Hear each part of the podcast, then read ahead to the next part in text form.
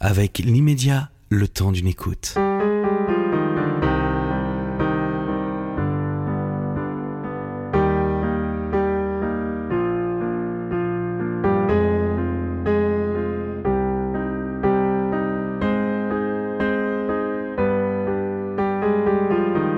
Alice Ego, vous êtes euh, une jeune auteure.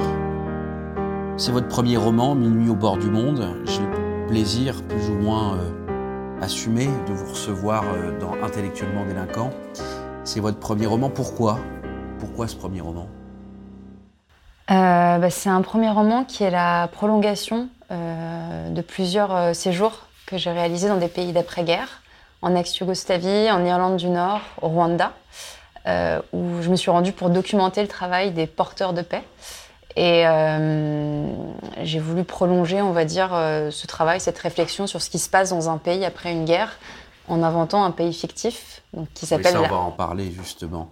pardon de vous couper, mais Minuit au bord du monde, rien que le titre, que je rappelle que c'est aux éditions du Cherche Midi, moi le titre m'a fait très très peur. Pourquoi? Parce que j'ai simplement peur du vide. Donc euh, minuit au bord du monde, ça me fait, euh, j'ai peur du, comme j'ai peur du vide, j'ai peur de me retrouver face euh, un vide. Alors pourquoi ce titre et, puis en dehors de ça, je, trouvais que le titre était plus marketing plutôt qu'en lien avec le, sujet du livre traité en fait. Alors l'idée du titre, ça vient d'un poème qui est à la fin du livre, où ce qui commence en disant quand nous aurons atteint le bord du monde. Euh, et je voulais qu'il y ait le mot euh, minuit dans le titre parce que minuit c'est un peu un, terme euh, ambivalent qui peut être un basculement entre le bien et le mal, le merveilleux ou l'horreur. Et il y a un peu cette ambivalence dans ce livre. et le bord du monde, bah, il y a cette notion aussi de bah, d'extrême qu'on ressent un petit peu dans la Zaramestrie parce que c'est un pays d'après-guerre. On va revenir justement sur la Zaramestrie minuit parce que vous êtes que c'est votre côté Cendrillon. Euh, c'est mon côté fasciné par tout ce qui est un petit peu euh, magique. Rassurez-moi, vous n'êtes pas platiste euh, Non, pas à ma connaissance. Non, platiste, c'est-à-dire que vous n'estimez pas que le monde est plat Non.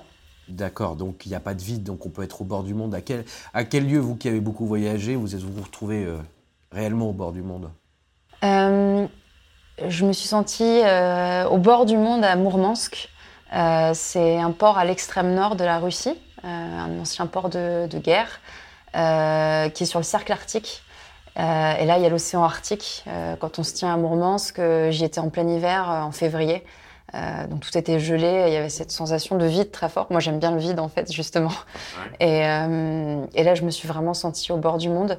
voilà.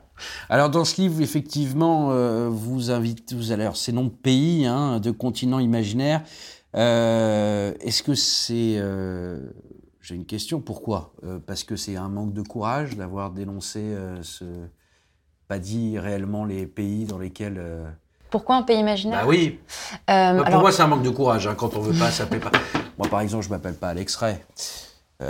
J'ai pris ça parce que je manque de courage de dire mon vrai prénom et mon vrai nom. Bah, on peut l'interpréter comme ça. La raison pour laquelle. Il y a plusieurs raisons pour lesquelles j'ai choisi un pays imaginaire. Euh, d'une part parce que je voulais une unité de lieu euh, et je voulais injecter dans un seul lieu plusieurs inspirations de plein d'endroits du monde où j'ai été. Euh, et je ne sais pas si, si par exemple, vous connaissez La Servante écarlate de Margaret Atwood. Elle a réinjecté dans son histoire, donc qui est une fiction, voire de l'anticipation, plein d'exemples d'oppression des femmes qui ont eu lieu à, à plusieurs euh, temps de l'histoire et dans plusieurs zones du monde. Et je trouve ça très puissant, en fait, quand on sait ça, de, voir que toutes les exactions dont elle parle dans sa fiction, ce sont des choses qui, se sont, qui ont vraiment eu lieu. Je trouvais ça assez puissant et du coup, c'était une des idées dans Minuit au bord du monde. Il y a, on parle de mur de la paix, on parle de, tensions nationalistes, on, parle de, de siège d'une ville et ça, c'est des inspirations de plusieurs pays différents. Et c'était aussi littérairement euh, très intéressant, en fait, euh, d'inventer un pays. Euh, d'inventer des communautés, d'inventer une géographie, d'inventer des villes, des coutumes. Et ça, ça m'intéressait aussi en, tant que tel. Et le, recours à, ce pays imaginaire, ça permet, enfin pour moi, ça permettait d'avoir un, d'essayer d'en faire une sorte de conte un petit peu universel justement. Oui, alors est-ce que comme euh, comme, dans le théâtre anciennement français euh, et le théâtre grec, on a euh, on a choisi des noms par rapport à une dimension symbolique, hein, d'origine symbolique? On sait que dans le théâtre de Molière ou dans le théâtre de Racine, un nom appartient à un personnage allégorique qui répond à un caractère. Est-ce que par exemple Lazare Amestri, mais j'ai d'autres pays, il y a d'autres pays. Euh, on a la Zaramestrie, on a quoi d'autre? On a euh, euh, comme autres pays qui sont nommés là-dedans. L'Ukraine est nommée. L'Ukraine est nommée nommément. L'ex non, pardonnez-moi. Non mais parce que j'ai fait, j'ai analysé que c'était tel ou tel pays. Mais il y a d'autres pays qui sont inventés, d'autres continents, d'autres. Non. D'accord. La Zaramestrie est le seul pays inventé et il est situé quelque part en Europe de l'Est parce que c'est, j'avais quand même besoin de l'ancrer euh, sur un continent. C'est ça. Mhm. Donc là-dessus, on part. bon, on va pas donner les clés tout de suite euh, du, livre, euh, mais en fait, est-ce que Zaramestri, a, pour vous, moi j'ai un côté, il y a un côté un petit peu nietzschéen euh, non, je me trompe. Oui, Zarathustra. Euh, oui, bah il y a une petite inspiration du zoroastrisme. Euh, voilà, c'est bien ça. Qui, est plutôt qui est plutôt né en Iran. mais effectivement, dans, la sonorité, quand, quand j'ai cherché le nom du pays, ça a été une influence. D'accord. vous mettez beaucoup de poésie avec des mots et des détails parfois assez crus. finalement, pourquoi? Pourquoi ce, ce contraste ouais. ouais. Bah, en tout cas, c'est comme ça que je l'ai ressenti quand je me suis rendue dans, dans ces régions. Je trouvais qu'il il se côtoyait à la fois euh, bah, beaucoup de beaucoup d'adversité et beaucoup de beauté. Euh, et ça m'a troublée parce que je m'attendais pas forcément à ça. Euh, et par exemple, dans l'archipel du Goulag, Alexandre Solzhenitsyn, il, il, met des mots là-dessus sur cette espèce de beauté qu'on ressent parfois dans des choses dans des situations très dures, il y a des, situations de, l'humanité qui ressort aussi. Et euh, j'avais envie de, rendre compte d'une façon euh, bah, fictionnelle de, ce sentiment-là que j'avais eu des fois en, rencontrant des personnes qui faisaient des choses absolument incroyables euh, dans des situations d'après-guerre assez, dures. Et je trouvais ça important aussi bah, de sortir du cliché qu'on a parfois des pays d'après-guerre où on voit que que des charniers, que, que, des choses très dures, et de montrer aussi la part de beauté qu'il y a là-dedans. Donc d'où euh, ces deux inspirations qui, qui se côtoient dans le livre. Ah, il est difficile tout de suite de rentrer dans votre livre déjà. C'est compliqué parce que on a à peu près trois lieux, des unités de temps qui sont plus ou moins différentes. Euh, puis progressivement, on y arrive. Euh, les 30 premières pages euh, pour des gens un peu euh, dénués de connaissances et de livres, c'est compliqué de rentrer tout de suite dans votre roman. Puis ensuite, on y arrive assez facilement. Si vous devez définir, vous deviez définir en, je sais pas, en peut-être en une minute, puisque c'est le temps qui nous est imparti, votre roman. C'est l'histoire de deux personnages. Allez-y. Euh, donc Mignon au bord du monde, c'est l'histoire, euh, c'est une histoire qui se passe dans un pays fictif d'après-guerre, Lazare Mestri, et dans ce pays euh, évoluent effectivement deux personnages, Tim Volker, qui est un photographe de guerre allemand, qui a couvert euh, le conflit dans ce pays il y a 15 ans et qui retourne un peu comme un, un, pèlerinage presque pour voir ce que le pays est devenu.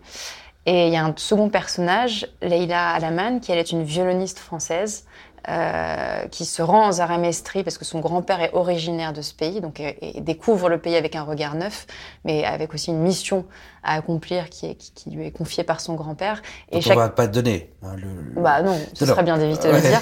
euh, mais chaque personnage euh, a un regard assez contrasté justement sur la Zaramestri. Leïla, elle incarne un petit peu ce côté lumineux et, et veut voir, euh, et veut voir autre chose qu'un pays d'après-guerre euh, parce que c'est c'est un bagage un peu pesant, on va dire, et veut, veut, voir aussi comment le pays évolue, comment il se reconstruit, euh, comment se positionne sa jeunesse. Et Tim Volker, tout ce qu'il voit, euh, enfin, ses souvenirs de la guerre se superposent à tout ce qu'il qu voit. À son passé aussi. Voilà. Euh, Alice Ego, euh, c'est qui Vous êtes qui là-dedans? Je suis qui? Ouais, vous êtes Je suis la romancière. Ah, qui? Quel personnage? Parce qu'on met tous un peu de soi. Oui, bien sûr. Vous êtes une voyageuse, vous avez vécu et traversé des Atlantiques, des mers, des océans. Euh, quand je dis des Atlantiques, c'est des Atlantes, donc différents, euh, différentes communautés que vous avez pu rencontrer à travers vos voyages et votre enfance. Vous avez vécu longtemps sur un bateau. Euh, vous êtes qui dedans? Bah, Comme vous l'avez dit, je suis un petit peu des deux personnages. Après, j'ai vraiment ça me tenait à cœur de ne pas faire un, récit autobiographique ou quoi que ce soit, sinon j'aurais écrit euh, le récit de, mon séjour dans ces régions-là, et je voulais vraiment inventer une fiction. Euh, mais oui, il y a un petit peu de moi dans le personnage de Tim, un petit peu de moi dans le personnage de Leila, et en même temps, je les, je les ai dotés de, de, personnalités qui sont quand même assez différentes de la mienne, ce qui me permettait moi de garder une espèce de distance et de recul par rapport à eux. Euh, la distance était nécessaire pour vous?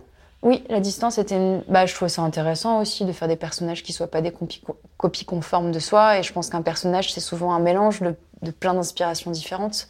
Euh, Tim, il a le physique euh, de plusieurs personnes euh, que j'ai rencontrées ou que j'ai vues dans des documentaires. pareil pour Leila. donc c'est un mélange en fait. Donc oui, on y met un peu de soi parce que bah, c'est aussi comme ça qu'on. Enfin c'est dur de pas mettre un petit peu de soi, je pense, dans les personnages, surtout peut-être dans un premier roman. Euh, mais par exemple, moi, j'ai un grand-père euh, bulgare que je, n'ai jamais connu. Voilà. C'est ça que vous vouliez que je dise. Eh ben oui, exactement. C'est moi comme ça que je l'ai vu, en tout cas. J'ai un grand-père effectivement bulgare, mais que moi-même je n'ai jamais connu, euh, qui est mort avant que je naisse. et donc il y a toute, toute cette histoire. C'est beau ça, à mort qui est décédé avant que je naisse. Pas mal. C'est fait exprès ou pas? Non. Pas mal, ouais. Euh, donc Leïla, elle, dans l'histoire, elle, connaît son grand-père. Elle a développé une relation euh, très belle et très intime avec son grand-père. C'est un fantasme que vous aviez jamais accompli et que vous auriez peut-être voulu faire. Bah, moi, j'ai eu des belles relations avec mes grands-mères, par exemple. Euh, donc il y a aussi un peu de ça que j'ai mis là-dedans. le personnage de Tim, bah, il y a des, des, des, porteurs de paix qui rencontrent en Zaramestri, qui sont inspirés de rencontres que, de rencontres que j'ai fait moi-même. Mais de généraux aussi euh, oui, bah, par exemple, j'ai rencontré un, général. Euh, euh, que vous avez transformé en femme d'ailleurs. Exactement. Pardon. Mais je suis contente que vous en soyez rendu compte. Oui, ouais, j'ai bien compris. Le général Jovan Divnak, qui a tenu le siège de Sarajevo et qui est devenu une femme. et d'ailleurs dont la personnalité est très différente. enfin, le général Jovan Divnak était beaucoup plus affable que, dans le livre. Que, que dans le livre, oui.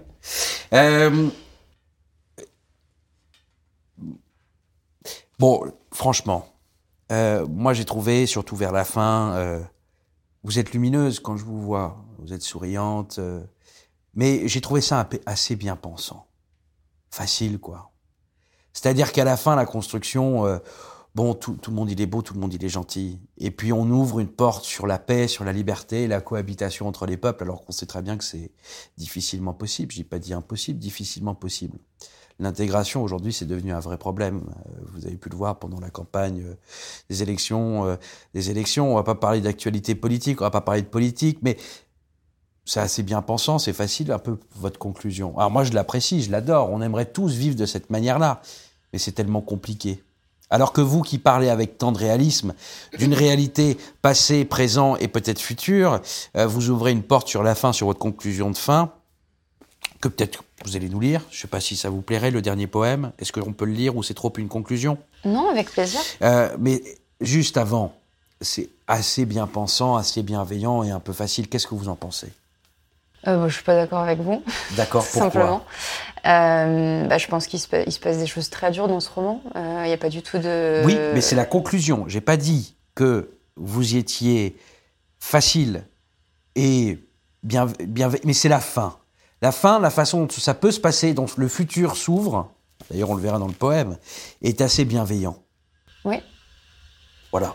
Alors bah, que Vous ne pensez pas que c'est important par les temps qui courent Ah non, non, non, mais c'est très bien. Mais c'est juste une euh, façon euh, peut-être un peu facile de terminer. Là, vous avez une remarque qui est un peu du cynisme à la française, je Bien sûr, à fond, je l'assume complètement. C'est pour ça que c'est intéressant, je pense, d'aller voir dans ce qui se passe dans d'autres pays pour sortir de cette posture-là. Euh, bah parce que, enfin, oui, nous en France, on peut se permettre d'être cynique, mais. Euh, parce qu'on n'a jamais connu la guerre. Si, Interville. Bah, on l'a oublié, disons. On l'a oublié, ça fait plusieurs générations qu'on la connaît plus.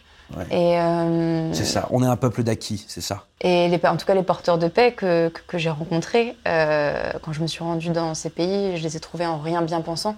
C'est parce qu'ils voulaient construire un avenir pour, euh, pour leur communauté, pour leurs enfants, qu'ils arrivaient à dépasser justement. On, on, on, dit, on n'oublie pas si facilement la haine, on pardonne pas si facilement, et c'est pas forcément pour soi qu'on arrive à le faire. Enfin, c'est parce qu'à un moment on se rend compte que si on veut construire un avenir bah, qui fasse un tout petit peu plus rêver, bah il faut arriver à dépasser ça. Et ces notions de pardon, d'ailleurs, en général, c'est souvent pour soi et bah, cette notion de recherche de la paix. Euh, dans ce roman, je pense que j'essaie de, enfin, j'essaie de montrer que ça se passe à tous les niveaux, au niveau intérieur, au niveau euh, de la famille, au niveau de la communauté, au niveau politique. Euh, tout ça est un petit peu interrelié. En tout cas, pour moi, il n'y a pas du tout de bien-pensance là-dedans. D'accord. Mais vous comprendrez que le cynisme est aussi fait partie de mon ADN. Mais je vous en veux pas. Hein, c'est vrai, tant mieux. Est-ce que vous pouvez nous lire un, ce petit passage, ce poème qui est un de mes préférés, qui conclut un peu le livre, mais qui n'en dit pas moins pour autant euh, sur euh, la mission euh, de ce livre? Est-ce ici que la voix se tait quand nous aurons atteint le bord du monde Quand tout sera dit dans un souffle Quand il n'y aura plus de début ni de fin, mais l'océan des jours Quand tous les soldats de la terre déposeront leurs armes pour écouter le vent.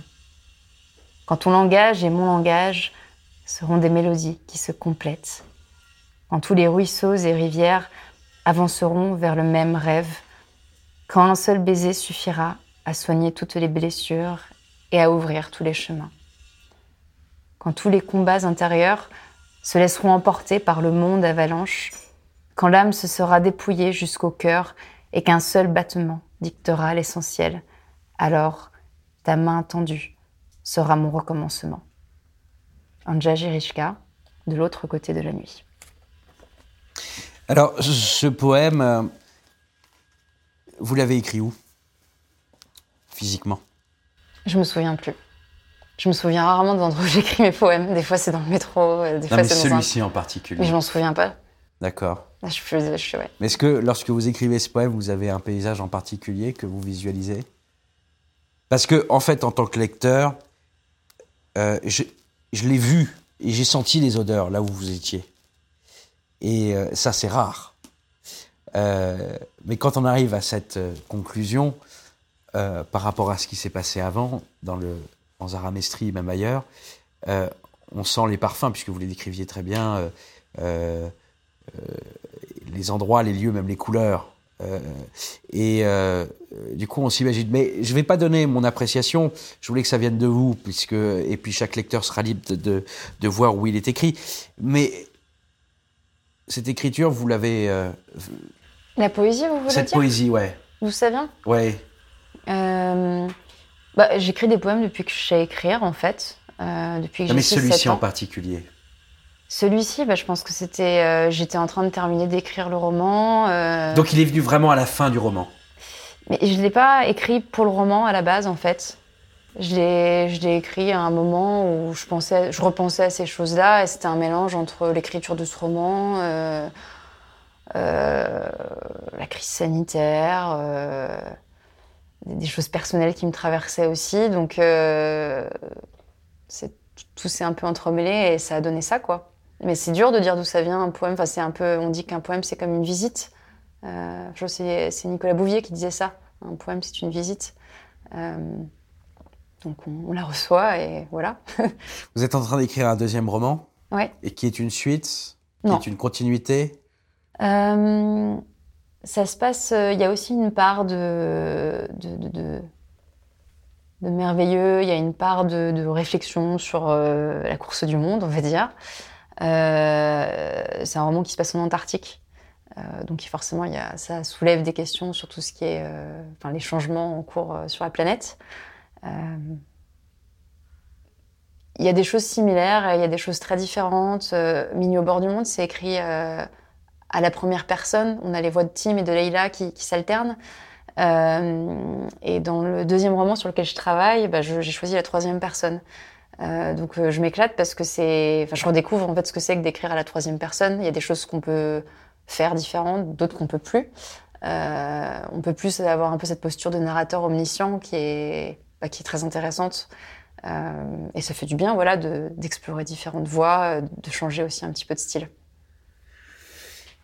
Leïla, Alizé, je sais pas, qu'est-ce que je peux dire? Vous pouvez m'appeler Tim aussi si vous voulez. Ouais, Tim, c'est ça? Euh, mais j'aurais toujours pas la réponse. Vous êtes plutôt Alizé ou Tim